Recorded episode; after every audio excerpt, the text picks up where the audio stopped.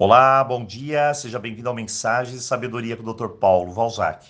Hoje, quarta-feira, e vamos a uma nova mensagem fulminante sobre relacionamentos humanos. E tem uma novidade para você. Em breve, após muitos, olha, mas é muitos pedidos mesmo, teremos um incrível curso sobre relacionamentos. Ele está sendo estruturado, está em construção e, claro, né, chegamos a essa decisão depois de muitos anos. Mas vamos à mensagem de hoje. Dizem que quando entramos num relacionamento ou mesmo num casamento, sabemos quase nada sobre como fazer o amor durar. E eu concordo plenamente com essa afirmação. Afinal, quais são os nossos modelos? Como estamos preparados? E a resposta é simples: damos um salto no escuro. Essa é a verdade.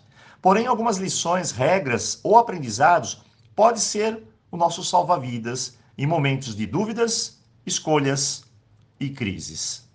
Hoje eu vou te contar algumas verdades incríveis sobre esse tema, relacionamentos afetivos. Primeiro, grandes relacionamentos. Olha, eles não acontecem por acaso, não. Eles são criados, construídos e leva muito tempo. Se você acredita que encontrou o grande amor da sua vida, então respire fundo, porque você vai ter que construir um grande relacionamento também. Segundo, para muitas pessoas, compromisso é sinônimo de prisão. Mas a mais pura verdade é o contrário. Ele é sinônimo de liberdade. E só vamos aprender isso com o tempo mesmo. Terceiro, tem muita gente que evita conflitos no relacionamento, mas não são os conflitos que destroem o relacionamento. Conflitos, uma boa dose de respeito, são apenas ajustes. O que destrói o amor é o ressentimento gerado pela mágoa. Por isso, em se tratando de amor, é preciso, por vezes, medir bem as suas palavras, bem as atitudes, porque são elas que congelam a alma do outro e cria a mágoa. Quarto, eu sempre digo que numa relação a dois, não é um conto de fada da Disney, não. Isso, inclusive, pode se transformar em um filme de terror, pois expectativas demais não ajudam a viver bem o dia a dia real. A vida a dois é como uma série capítulo por capítulo. Precisamos apenas pegar a pipoca, o guaraná e vamos lá assistir juntos. O quinto, muitas pessoas acreditam que o amor é que sustenta tudo. Olha, sinceramente, eu gostaria até de acreditar nisso, mas na vida real isso não faz sentido. Só amor não salva. E com o tempo vamos amadurecendo, amadurecendo e entendendo que existem muitos outros detalhes que podem ajudar a relação.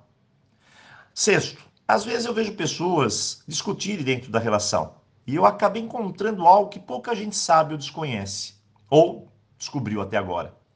Que o verdadeiro problema geralmente não é discutido, mas sim guardado numa panela de pressão. E sete, o que constantemente acontece nos relacionamentos é a tal queda de braço. Ou seja, quem tem razão?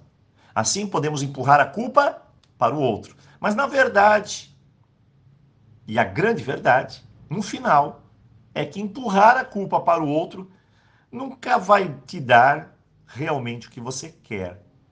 E todos nós sabemos que provar que estamos certos não é o ponto.